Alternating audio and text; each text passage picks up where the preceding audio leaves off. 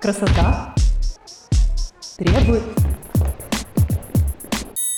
Красота требует мышц. Привет! Это новый выпуск подкаста «Красота требует мышц». Меня зовут Галина Огневая, и я практикующий онлайн-фитнес-тренер. В этом подкасте мы будем много говорить про тренировки, пищевые привычки, питание, мотивацию и любовь к себе, Каждую неделю я буду глубоко разбирать одну из тем, делиться своими мыслями и опытом. И раз в две недели будет дополнительный выпуск «Вопрос-ответ», где я буду отвечать на ваши вопросы. Наша общая цель — прийти к классной физической форме и хорошему самочувствию через системный подход в питании и тренировках. А моя личная цель — показать вам, что это возможно сделать без насилия над собой, изнурительных диет и эмоционального выгорания. Красота предыдущем выпуске мне задавали вопрос про сладости в офисе. Если кратко, то девушка жаловалась на то, что в ее офисе холодильник постоянно набит всякими пироженками и десертами, и что ей сложно перед этим устоять. Мне эта тема показалась довольно интересной, и поэтому давайте в сегодняшнем выпуске разберем подробнее, как наше окружение в целом влияет на наши пищевые привычки. Почему, несмотря на большое количество информации про ЗОЖ и питание, мы все чаще сталкиваемся с перееданием? Почему нам трудно отказаться от некоторых продуктов? Почему так сложно остановиться и съесть пару чипсинок, пару конфеток, а не всю пачку за раз? В этом выпуске я не буду затрагивать психологические причины перееданий, мы разберем именно бытовые вопросы. Влияние окружающей среды на пищевое поведение, рестораны, фастфуд, еду в супермаркетах и пищевую индустрию в целом. Красота требует. Чтобы понять суть проблемы, давайте немного углубимся в простую физиологию. Это может звучать немного нудновато, но я постараюсь говорить простыми словами и терминами. Просто послушайте, дальше все поймете. В мозг человека заложены ключевые цели – выживание и размножение. Поэтому у нас сформировалась специальная система вознаграждения, которая побуждает нас хотеть такие вещи, как секс или пища, просто потому что это основа выживания и размножения. То есть природа заставляет нас прилагать все силы и испытывать удовольствие, когда мы добиваемся своего. Если сильно не углубляться в физиологию, в случае с едой у мозга есть две системы поощрения. Давайте представим ситуацию. Вы зашли в кафе-кондитерскую. Вас тут же встречает запах свежей выпечки. Вы видите круассаны, лежащие на витрине. А теперь представьте, как вы берете один из них в руки, как он крошится при разламывании как из него проступает шоколадная начинка и приятно растягивается вот это мягкое внутри тесто. Все эти звуки, ощущения, запахи. Ну что, слюнки у вас уже там потекли? Поздравляю, сработала первая система поощрения. Когда мы видим вкусную еду, чувствуем запах, представляем этот приятный хруст, мы предвкушаем удовольствие, а мозг выделяет дофамин. Это нейромедиатор, который заставляет нас реагировать на эти стимулы. А когда мы уже кладем в рот этот кусочек круассана, в мозг посылается еще сигнал, и активируется механизм, отвечающий за удовольствие, и выделяются эндорфины. В этот момент мы чувствуем удовольствие, успокоение и снижение стресса. Здесь есть еще один интересный момент. В нашем мозге больше нейронных цепей, связанных именно с предвкушением, чем с самим процессом получения вознаграждения. Иными словами, именно предвкушение вкусного круассана зачастую нам доставляет больше удовольствия, чем сам по себе круассан. Хотя и ощущения во время еды тоже могут быть довольно яркими механизмы вознаграждения классно работали у наших предков, когда за едой приходилось побегать. И именно они заставляли искать более калорийную, такую богатую энергией пищи. Это было одной из главных стратегий выживания. Так что само по себе желание есть, есть много калорийно и вкусно, оно абсолютно нормально. Но мы с вами сталкиваемся с двумя проблемами. Первое, то, что в наше время за едой не нужно больше бегать, она всегда рядом, в избытке, но механизмы выживания наших предков остались теми же. Дофамин заставляет нас думать «хочу вот тот эклер», даже когда мы не особенно голодны. А вторая проблема в том, что дофаминергические нейроны со временем привыкают к знакомым наградам, даже тем, которые нам ну очень нравятся, и теряют свою чувствительность. Это когда человек больше не испытывает того же самого удовлетворения от любимого блюда, что было раньше. И ему кажется, что просто нужно съесть его побольше. Ты открываешь пачку чипсов, пробуешь, а потом хоп, и вот ты уже вытряхиваешь в рот крошки из пустого пакета. А может из вас кто-то съесть за раз пачку Рафаэла? И часто такие люди объясняют это тем, что я просто люблю вкус вот именно этих конфет и не могу никак остановиться. А в случае с чипсами ты просто не замечаешь, как ешь их на автомате. Красота требует мышц. И вот вопрос, почему одна еда кажется нам более вкусной и привлекательной, чем другая? И почему так сложно остановиться и не съесть всю эту пачку целиком? Ответ кроется в восприятии нами вкуса. Производители джанкфуда давно вывели секрет привлекательности определенных вкусовых сочетаний, от которых мы просто не можем отказаться, даже осознавая, что они не совсем полезны или совсем не полезны. Проводя многочисленные эксперименты, пищевые технологи и нейробиологи выявили вполне очевидные закономерности формирования вкусовых предпочтений. Для человека в целом более привлекательны продукты, содержащие сахар, жир, соль в той или иной комбинации. И что интересно, именно их комбинация делает пищу супервкусной и привлекательной. Сахар — это быстрая энергия, жир отвечает за характерную структуру, привкус и запах, раскрывает остальные вкусы и запахи, а соль работает на контрасте с сахаром и как усилитель вкуса. Причем по отдельности эти ингредиенты не работают. Я вот не могу себе представить человека, который бы вот так вот открыл пакет с сахаром и начал его есть ложкой. И здесь мне хочется подмигнуть тем, кто говорит, что сахар — это наркотик. Вот эта связка жир плюс сахар плюс соль очень популярна при изготовлении полуфабрикатов и в индустрии фастфуда. Представьте, когда готовят, например, картошку фри. Картошка удваивает свою калорийность за счет обжарки в кипящем масле, приобретает хрустящую структуру, но сохраняет мягкость внутри. А потом это еще можно макнуть в сладкий кетчуп. То же самое с конфетами. Сникерс — это что? Это карамель и нуга, которые состоят из сахара и жира. Плюс хрустящий арахис. Это жир, соль и текстурка дополнительная такая. И дополнительная соль есть еще в карамели и оболочке из шоколада. А шоколад — это жир плюс сахар. Те же самые Рафаэлло. Это жирный крем плюс орешки плюс углеводы, сахара. Фрапучино с белым шоколадом, взбитыми сливками – это разбавленная с кофе смесь сахара, жира и соли. Ну, в общем, суть вы уловили. На эту тему есть очень интересная книга Дэвида Кеслера. В русском переводе у нее не совсем такое красивое название «Конец обжорству». Если интересно углубиться в эту тему побольше, очень рекомендую.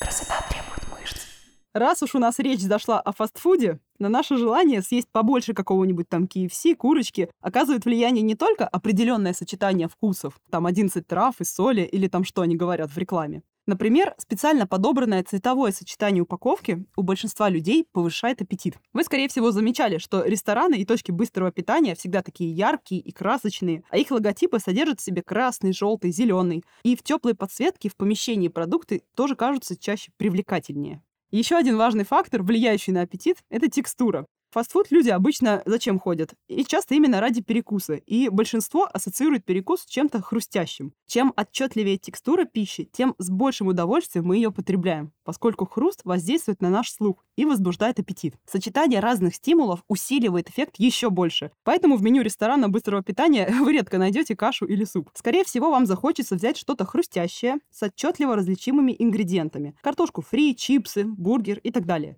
Даже с колой удовольствие объясняется не просто тем, что она сладкая, влияет еще ее температура и вот то самое покалывание во рту от пузырьков газа.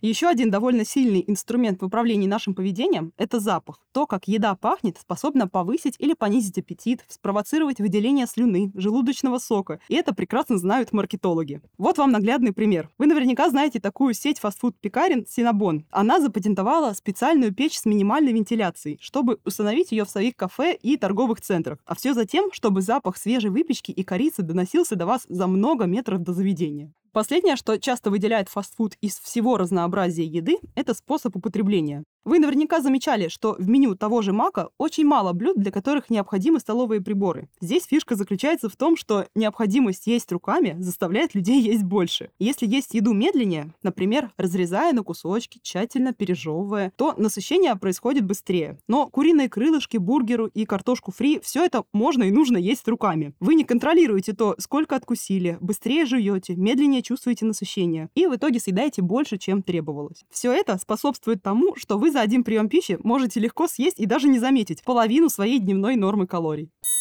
Красота требует мышц. Сейчас вы мне скажете, Галь, ну фастфуд, оно понятно, что это вообще главное зло для фигуры. Я вот хожу в более приличные места, типа кафе и рестораны. Да, в кафе и ресторанах создается немного другая атмосфера, но цели преследуются ровно такие же, чтобы вы съели побольше и вернулись еще с добавкой.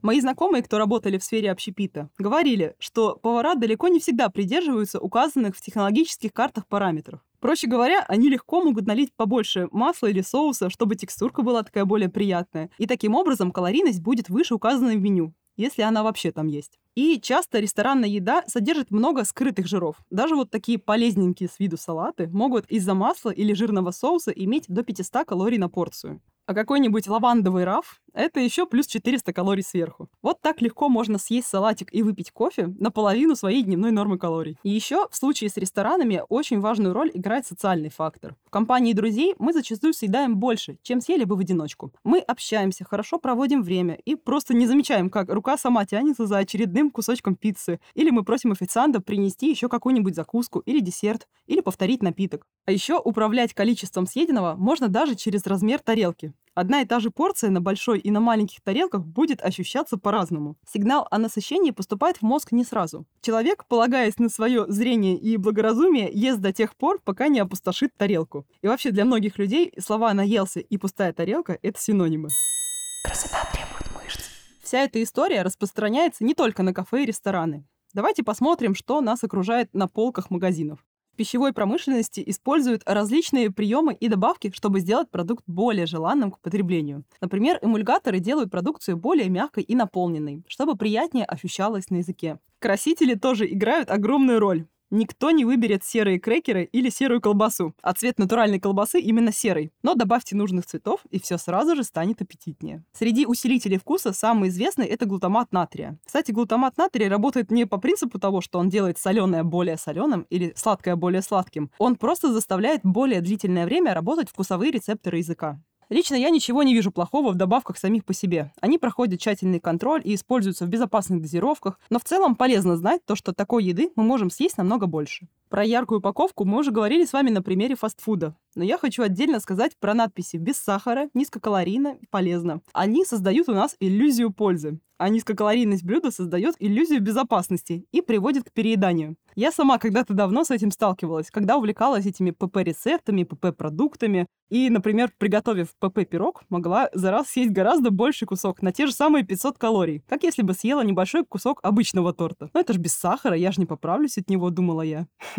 По этой же причине я не даю своим клиентам специфичные рецепты, а обучаю, как построить их рацион из привычных и доступных для них продуктов. Потому что если человеку хочется сникерс, он может съесть сколько угодно спинниковых ПП-батончиков, но все равно продолжать думать об этом сникерсе. Среди множества обработанных продуктов я еще хочу обратить внимание на сладкие напитки. Жидкие калории — это вообще очень коварная штука. Их как бы не чувствуешь, но это энергия, которая в избытке запасается организмом так же, как и любая другая еда. Газировки, соки, коктейли – все это приносит много калорий за счет сахара, не насыщает, а еще иногда и усиливает жажду, заставляя пить больше и больше. Тут еще вообще много можно говорить про выгодные большие порции продуктов, маркетинговые уловки и про то, что супермаркеты специально устроены так, что на кассе тебя заботливо поджидают конфетки, батончики и бутылочки с колой.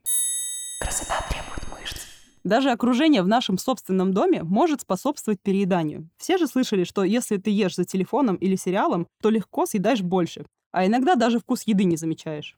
Происходящее на экране отвлекает нас, и поэтому мы пропускаем тот самый сигнал сытости. Мы можем продолжать есть часами, пока увлечены передачей, сериалом или фильмом. Мозг легко может связать еду с другими событиями и действиями. Этот рефлекс вырабатывается довольно быстро. Как только вы включаете фильмец в субботним вечером и паркуетесь в один и тот же угол дивана, то рука сама тянется к чипсам или пакетику с семечками. В книге «Атомные привычки» Джеймса Клира был интересный пример, как одна привычка может подкреплять другую. На примере того, как вкусная еда сочетается с другими приятными стимулами. В одной компании по продвижению сериала в США был призыв готовить попкорн, пить красное винишко и наслаждаться вечером. Эта идея описывает описывалось как возможность для аудитории, пары или женщины отвлечься от реальности, повеселиться или расслабиться. То есть, что они пытались сделать? Они пытались связать то, что им нужно от зрителей, просмотр их шоу, с действиями, которые их зрители уже готовы были сделать. Расслабиться, выпить винишко и съесть попкорн. И со временем люди так и начали связывать просмотр именно этой передачи с чувством расслабленности и развлечения. Вознаграждение ассоциируется со стимулом, и привычка включать телевизор становится более привлекательной. Так же, как и есть под передачу, будет также привлекательнее, чем без нее.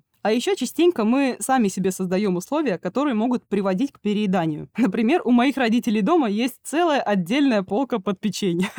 При том, что это печенье почти никто никогда не ест, оно постоянно покупается, превращается в дерево, выбрасывается и покупается опять новое. Понимая то, что у вас есть определенная зависимость от снеков соленого, сладкого, мучного, жирного, просто ответьте себе на вопрос, хочу ли я это исправить. Если да, то вот вам супер совет. Просто не берите это в магазине. Это один из самых легких способов сократить количество перекусов, которые плохо влияют на нашу фигуру и здоровье в целом. Красота требует. На этом наш выпуск подошел к концу, и вот что я хочу, чтобы вы унесли с собой. У перееданий много различных факторов, и дело вовсе не в силе воли. Мы видим, как со всех сторон окружение не способствует нашему похудению, что вокруг нас много пищевых соблазнов, и кажется, что похудеть в таких условиях ну просто невозможно. Но я скажу то, что несмотря на все это, мы достаточно много знаем о том, как работает наш организм, как строить рацион и развивать новые полезные привычки, чтобы не переедать и оставаться в форме. Кроме еды, есть еще миллион всяких штук, которые работают по тому же принципу стимул вознаграждения и тоже могут подарить удовольствие. Найдите их и возьмите от жизни максимум, а не только еду. Большое спасибо, что дослушали этот выпуск до конца. Подписывайтесь и оставляйте ваши комментарии. Ваша обратная связь поможет мне делать выпуски еще интереснее и информативнее. Если вы не подписаны на меня в Инстаграме, обязательно подпишитесь. Так вы сможете больше узнать обо мне, моем подходе и задать вопрос, получить ответ, а самые частые вопросы я буду разбирать в эфире подкаста. Услышимся с вами в следующем выпуске уже через неделю. И помните, что красивое тело требует не жертв, а любви к себе и немножечко дисциплины. Пока. Красота требует